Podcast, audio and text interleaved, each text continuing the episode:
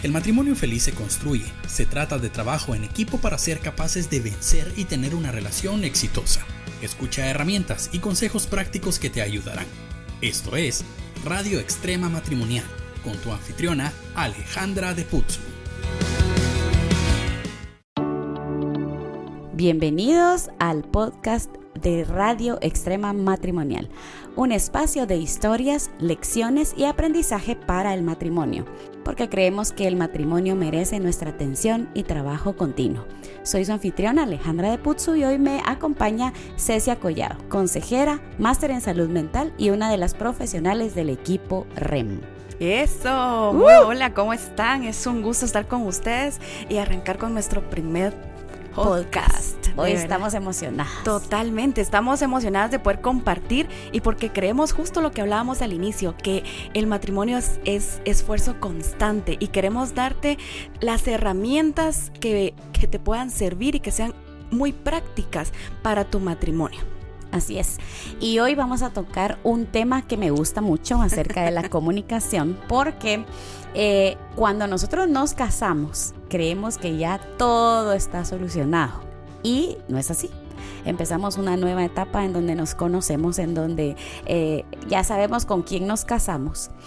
Y en la comunicación hay momentos que son así como eh, difíciles, porque qué bonito es hablar de las cosas lindas, pero cuando nos toca decir algo que no nos gusta, cuando nos toca establecer límites, cuando nos toca eh, decir una molestia, eh, hoy quiero que hablemos de eso, de cómo podemos tener estas herramientas prácticas para poder entrar en ese oscuro terreno de decir cosas no muy agradables a nuestra pareja. Lo primero que debemos de saber es que creemos que si el matrimonio tiene un conflicto, tiene que hablar algo que no es agradable, está mal. Y la verdad es que no. Hay estudios que nos dicen que la ausencia de conflictos es señal de distancia emocional. Y algunos evitamos hablar de eso que nos incomoda o no la quiero hacer sentir mal o no lo quiero hacer sentir mal. Y hay algunos hombres que me han dicho esto, ¿cómo hago para hablar con mi esposa sin que termine la cosa en llanto, en enojo o como el asunto? En drama. Ajá. no, la, la, verdad es que debemos de, partir de eso, que las cosas debemos de hablarlas, no debemos de esconder ni dejar pasar eh, mucho tiempo sin hablarlas, ¿verdad? Entonces hoy vamos a hablar de el sándwich de la comunicación. Eso, hasta hambre me dio ya. ¿Y cómo me comunico de forma efectiva cuando tengo que decir algo negativo? Algo que sé que te va a molestar. Empecemos. Lo primero es que vamos a poner el pan. Y el pan es el elogio. Uno, uno viene a veces con los tacos por delante, ¿verdad? Como en el fútbol. Es que tú dijiste, es que me cae mal esto, pero siempre empiecen dando un feedback con lo positivo, elogien y no den por supuesto que la pareja ya sabe lo que a ustedes les gusta. Eh, si podemos definir la palabra elogio, es cuando se da una muestra de afecto, cuando se rinden las palabras o las acciones y se da cierta satisfacción. Me gustó tu comida, escuché, eh, escuché una palabra linda de ti, gracias por hacerme el desayuno, gracias por ir a traer a los niños al colegio. No necesitamos enormes éxitos ni victorias, las pequeñas cosas son las que hacen que nos hacen sentir bien. Y tengo un versículo para eso y es Proverbios 15:23 dice, es muy grato dar la respuesta adecuada y más grato aún cuando es oportuna. Eso es bien importante, ese punto de oportuna. Exacto. ¿Por qué? Porque yo no voy a hablar de cosas que no son muy positivas en cualquier parte del día, sino que tengo que ser oportuno, saber en qué momento voy a hablar de esto que tanto me molesta y que sé que va a causar fricción. Entonces creo yo que uno tiene que escoger sus batallas y en qué momento quiere tener la batalla. Y creo que muchas somos expertas en encontrar el punto menos indicado, ¿verdad? Cuando llegan de trabajar, cuando están viendo el fútbol, o sea, somos buenas para decir, ahora queremos hablar, ¿verdad? Pero mucho va de la mano hasta ahora en cuál es la intención del corazón, porque si la intención de mi corazón es descargarme y despotricar, pues lo hago en cualquier momento, pero si la intención es llegar a un consenso, y que la otra persona realmente esté informada de lo que me molesta, voy a ser intencional en buscar el tiempo adecuado para decirle, mira, juntémonos, sentémonos, platiquemos al respecto. Y creo que es importante también saber que somos un equipo. Totalmente. Y que yo estoy de tu lado, yo estoy a tu favor, ¿verdad? O sea, que no estoy hablando de esto porque a mí algo se me atravesó en la cabeza, sino que estoy a favor tuyo porque me importa nuestra relación. Y esto es como una piedra en el zapato una pequeña cosa que me está molestando tanto que ya me duele. Entonces creo yo que las parejas debemos de ponernos de acuerdo y decir, bueno, vamos a tener una plática de estas de piedra en el zapato y estar con buena actitud también para poder recibir eh, las cosas no muy bonitas, que creo yo que esa es la mitad del sándwich. Totalmente. Esa palabra creo que la vamos a tener con nosotros. Me importas. Y porque me importas tú y nuestra relación, vamos a sacar esa piedra. Pero esa piedra necesita sacarlo y llegamos a la carnita, al quesito y al jamoncito del sándwich. Lo que quiero yo tratar. Lo primero que debo saber es que debo quitar la carga negativa, lo que me hizo sentir ¿verdad? Eh, estoy, estoy enojado, estoy frustrado, estoy muy triste porque no llegaste, olvidaste el aniversario, no me acompañaste a ver a mi mamá. O sea, quitemos primero. ¿Por qué? Porque si no, la, la relación o la comunicación no va a ser buena. Entonces, esos 10, 20 minutos que se sentaron a hablar, solo va a ser pleito. Claro. Y debemos de saber que no somos el enemigo y sobre todo, yo siempre digo, nada es personal. Yo no puedo suponer que la otra persona me desea el mal, lo está diciendo para atacarme, porque entonces ¿con quién me casé? Claro. Y es que ese es el problema, creo yo, de muchas parejas. ¿Por qué? Porque como estamos acostumbrados, yo me acuerdo que un día mi esposo me dijo, ¿por qué te defendes de mí? Wow. O sea, yo estaba tan metida en los vicios que yo había eh, visto en mi casa o la forma de vida en la que yo había sido criada, eh, y como yo me quedé solita cuando era muy chiquita, tuve que aprender a defenderme por mis propias cuentas, por mi propia cuenta. Entonces, eh, cualquier cosa yo decía, este me va a dañar o no. Y cuando me casé, un día él me dijo, quiero que paremos ahorita esta plática y quiero que sepas que yo estoy de tu lado que si te estoy diciendo esto es porque te quiero, porque quiero que seas una mejor persona, porque he visto que puedes mejorar. Y me dijo, yo no te quiero destruir, yo quiero construir tu vida.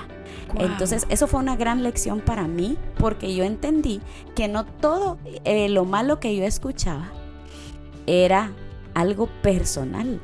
Exacto. Algo para atacar, sino que era algo que le importaba tanto a mi esposo que yo tenía que ponerle atención. Y es que realmente a quién nos gusta que nos digan, llamémosle lo negativo, a, nadie. a nadie. Pero qué mejor recibir ese feedback de quien me ama, de, de quien juró en el altar buscar lo mejor para mí. Y tiene mucho que ver lo que usted decía, en que cómo fue mi experiencia. Porque puede ser que en mi casa solo me criticaban. Entonces yo tomo como ahora yo vivo con alguien, y me está criticando, me está dañando, me está buscando el mal. Pero qué lindo es entrar a la carnita y poderle decir porque me importas lo hago. A mí me encanta decir que debemos de comunicarnos para escuchar y no para responder. Porque sucede. repita, repita, repita, por favor. Debemos de comunicarnos para escuchar y no para responder. Porque, ¿qué sucede cuando yo escucho a alguien? Yo ya tengo la respuesta en la boca, ya sé qué le voy a decir, pero no escuché su intención, no escuché el buen afecto que me estaba demostrando. Vea que el pastor ahí tuvo que hacer una pausa y decirle, hey, estamos del mismo lado, jugamos en la misma cancha, no soy tu enemigo. Y sabe que ahorita que está diciendo esto de, em, comunicar para escuchar, aún lo que estamos haciendo nosotros ahorita, es este ejercicio. Yo estoy escuchando lo que usted me está diciendo. ¿Para qué? Para poder procesar. Y yo le dije, repítame por favor. Y creo que esa es una buena herramienta para los matrimonios. A veces cuando estamos escuchando las cosas y no nos quedan claras o estamos sintiéndonos amenazados o sintiéndonos así como un poquito a la defensiva, para poderle bajar a esto y desescalar el asunto, podríamos hacer esta pregunta, decir, tiempo. A ver, estoy escuchando esto. ¿Es eso lo que me quieres decir? o estoy escuchándolo mal, porque a veces yo creo que hasta nos ponemos como barreras en los oídos eh, ya predispuestos nosotros a decir, bueno, este por aquí va a llegar o por acá, por este lado quiere entrar, por este lado no. Y, creo que es un ejercicio práctico que podemos hacer cuando estemos hablando de algo así como que difícil, un tema de estos que uno dice, ay, ¿por, qué me está hablando de esto ahorita? ¿Sí? Hacer esta pregunta. ¿Lo que me quieres decir es esto? Por supuesto. Se vale. Se vale el pedir retroalimentación. ¿Sabe? Eh, muchas veces el problema no es tanto la situación como, lo, como la interpretación de eso. Y la interpretación es mi responsabilidad, no de la mm. otra persona. Wow porque a veces supongo y debo de hacerme yo cargo de mis suposiciones. Es que de plano me como me vio mal fue por mí. Debo yo de hacerme responsable. La otra persona se comunicó. Claro. Y para yo estar, no tener esa confusión y estar segura o seguro, debo de pedir esa retroalimentación de decir, lo que me querés decir es esto. ¿Será que te estoy entendiendo bien? Y creo que debemos de recibir eso hasta ahora con humildad dejando el papel de víctimas por un lado, porque creo que en la relación no existe eso. En la relación hay un, eh, hay un libro que dice una frase que me encantó y dice, escuchar y comunicarse es trabajo de adultos. ¡Wow! Sí, claro que sí, así es. Y quisiera que viéramos ahora el punto de vista del otro, del que está hablando porque ya hablamos del que, está recibiendo, ¿verdad? Ahora hablemos de cómo yo puedo decir las cosas de una forma en, las, en la que yo no voy a ir a dañar. Excelente. Punto número uno, qué valiente. Y lo aplaudimos. Porque muchos dejamos en el tintero esas cositas, no hay problema. Y recuérdese que el iceberg no se forma de la noche a la mañana. El hielo se va adhiriendo y adhiriendo y adhiriendo. Y yo creo que punto número uno, debemos de sustituir la crítica por la expresión de sentimientos. Y quisiera que hiciéramos en este momento, ahí donde empezamos nuestra primera pausa, porque vamos a escuchar un consejo de nuestro sexólogo Iván Pirela.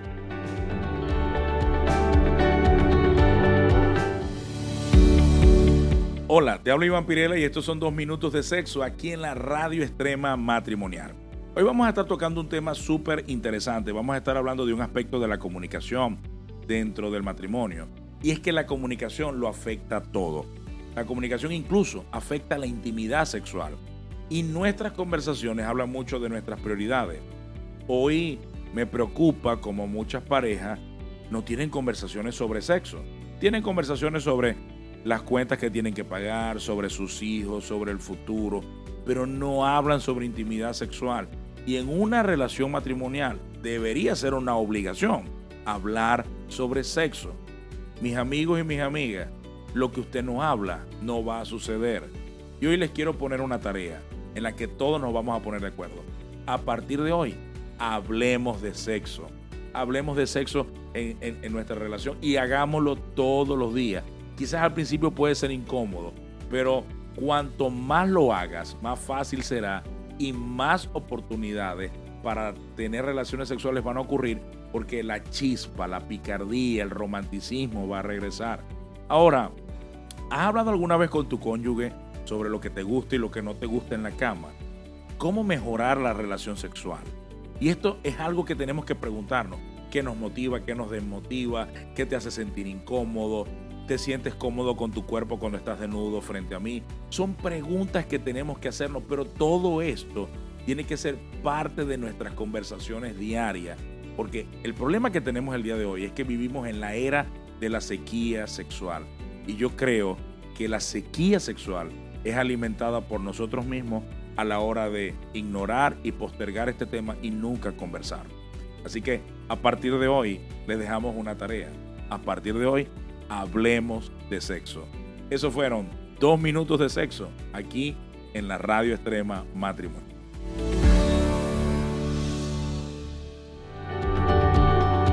Ok, y como ya hablamos de eh, la persona que está escuchando esto negativo, el que, el que está causando un poco la molestia, ahora hablemos entonces de la persona que está hablando, la persona que está exponiendo su molestia, la persona que se está comunicando para decir lo que no es muy, muy agradable. Entonces, ¿cómo le hago? ¿Cómo hago para que esta esposa me pueda escuchar?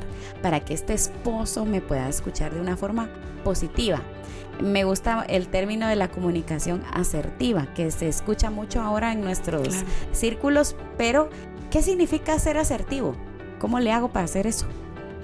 Bien, eh, punto número uno, le aplaudimos al valiente que quiso tomar el tema en la relación, porque muchos somos de los que evadimos, pero si ya estamos ahí, la pregunta número uno es, ¿qué quiero lograr? ¿Que se enoje? ¿Que nos distanciemos? ¿Expresar mi punto de vista y que salga como deba salir? Sino debo planear cómo lo voy a hacer y cuáles son los puntos. Muchos de mí se ríen porque yo anoto lo que yo quiero decir. Va, y eso quería decirle ahora. ¿Por qué? Porque a veces, mire, a mí me pasa mucho que yo digo, ay, hubiera dicho tal cosa, ay, lo dije mal, eh, no supe escoger las palabras eh, y casi meto las patas, decimos nosotros, ¿verdad? Casi me confundo, casi la arruino. Y gracias a Dios yo tengo un esposo que me dice, ¿estás segura de lo que me estás diciendo? Entonces yo digo, no, no, no, no, no, no, no era, no era así. Pero hay gente que no se da ese, ese, como, esa oportunidad de refrasear Intentos de reparación. De, ajá, de hacer una reparación y decir, bueno, no, no, no, así no era, perdón, todo lo que dije en los últimos cinco minutos estaba equivocado, no era esa mi intención, voy a escoger mis palabras. Entonces, una herramienta puede ser esa, tomar notas. Sí, escribir a grandes rasgos lo que quieren lograr y preguntarse eso, ¿cuál es el objetivo de esta conversación? Si ya logré que él o ella deje lo que esté haciendo, si ya logré que los niños se fueran a dormir y ya tenemos este tiempo, debo de aprovecharlo y no lo voy a aprovechar con descargarme negativamente. Entonces, punto número uno, escribamos punto número dos, hagamos esos intentos de, no, no era así como lo quería decir, voy a volver a empezar, porque se vale, porque somos humanos. Otra que también considero que, se puede, que nos puede servir es sustituir la crítica por la expresión de sentimientos. Ajá, a ver, ¿y eso cómo se hace? O sea, no, no voy a decir lo que tú hiciste mal, sino cómo me hiciste sentir. Claro. Y en nuestra cultura hay esa falta de poder poner en categorías lo que estoy sintiendo. No sé si, si se ha dado cuenta de que a veces uno dice, bueno, ¿qué estoy sintiendo? Porque nos dijeron, eh, no, no sientan, no, no, es, bueno no es bueno enojarse, ¿verdad? Eh, pero si Dios nos dejó todas estas emociones es por una razón. Y creo yo que tenemos que aprender a identificarlas muy claro para no confundir una cosa con la otra. Por supuesto. Entonces, ¿cómo le hago? A ver, hagamos un ejercicio aquí. ¿Cómo es que, que puedo hacer esta comunicación? Bien, en primera, supongamos que ya lo anotamos que ya tenemos la atención de la persona y debemos de aprovechar. Y eso va a un punto para las mujeres. No, no intentemos que nos pongan atención dos horas. Exacto. ¿Verdad? Esas 40 mil palabras no pueden salir en, en un mismo punto porque si no, aturdimos. Si no, seamos asertivas, ¿verdad? Las palabras correctas. En el momento correcto. Uy, ahí Eso es ser asertivo, ¿sí? Palabras correctas, momento correcto. Genial, excelente, ya lo tenemos. ¿Y cómo digo mis sentimientos sobre una situación? Pongamos una situación me molestó que fuiste a ver a tu mamá y no me avisaste eh, y yo tenía la cena lista. No, pero es que ahí lo dijo bonito. La, la, situación es, ajá, me dejaste con, con, la comida hecha. ¿Y qué crees? De que yo estoy pintada. O sea, así lo hubiéramos dicho. Usted lo dijo de forma muy asertiva. y es justo así, así como debemos de decirles. Mira, me, me alegra mucho. Recordemos el, el sándwich. Empecemos por el elogio. Me encanta que seas buen hijo. De verdad, yo eh, aplaudo que tú vayas a ver a tu mamá. ¿Cómo está tu mamá? Está bien. Eh, ok, y ya de ahí entramos a lo que no muy la carnita y le decimos, sin embargo, me sentí muy triste y dejada de lado porque te hice hoy tu comida favorita y no viniste a tiempo. Eso me hizo sentir mal. Y me gustaría que cuando tengas ese plan me avises para que yo no me quede aquí sentada ajá, lo, puedo hacer otro día o yo te puedo acompañar. Me hubiera gustado ir a ver a tu mamá también y poderla, y poderla ayudar o me hubiera gustado comer contigo. Pero entonces a la siguiente, tú me avisas, lo agendamos y estamos bien. Y, ajá. y para, digamos, el que está escuchando, que eso es lo que tenemos que trabajar, porque es trabajo en equipo esto, ¿sí? Porque vamos a tener a alguien que va a tener la valentía de decirnos y tenemos que tener la inteligencia de escuchar. Totalmente. ¿Verdad? O sea, ya dijimos, no personal, no tomarlo personal, hacerme responsable de las cosas que estoy escuchando, decir, bueno, ¿verdad? Esto de veras me corresponde a mí y pues entonces ahí ya yo hacerme responsable de mis actitudes y de las cosas que yo puedo controlar, porque hay cosas que de plano no voy a poder controlar. Claro, y creo que el que está hablando, yo que estoy escuchando, que el que está hablando, yo, yo tengo una herramienta poderosa en mis manos, me está diciendo cuál es su necesidad afectiva. Ay, ¿cómo está eso? Cuénteme. O sea, el que me está hablando me está diciendo, hey, necesito atención en esta área. Y muchos hombres dicen, ¿y yo cómo sé cómo mi esposa va, eh, necesita? Ahí está. Wow agárrela, cáchela. Así es. Y para ir terminando, porque ya los 20 minutos están corriendo, a ver, el último pan del sándwich, ¿cuál será? Agradecimiento. En cada comunicación, al final, agradezca, agradezca algo de, de, su pareja, algo que notó y algo que, que hizo que esa comunicación fuera abierta y no fuera cerrada. Ok. Y para terminar les tengo aquí un versículo que dice, mis queridos hermanos, tengan presente esto, todos deben estar listos para escuchar y ser lentos para hablar y para enojarse. Eso está en Santiago 1.19. Con eso quisiera eh, dejarlos el día de hoy en este espacio en donde nosotros estamos eh, dispuestos y listos. este es un espacio para que todos aprendamos en 20 minutos enfocados en tu relación para mejorar y darle a tu familia lo mejor de ti.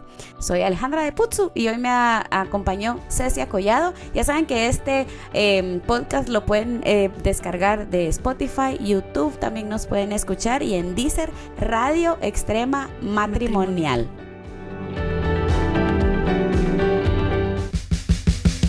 Invertir 20 minutos en tu relación es una buena decisión. Nosotros contra el mundo. Radio Extrema Matrimonial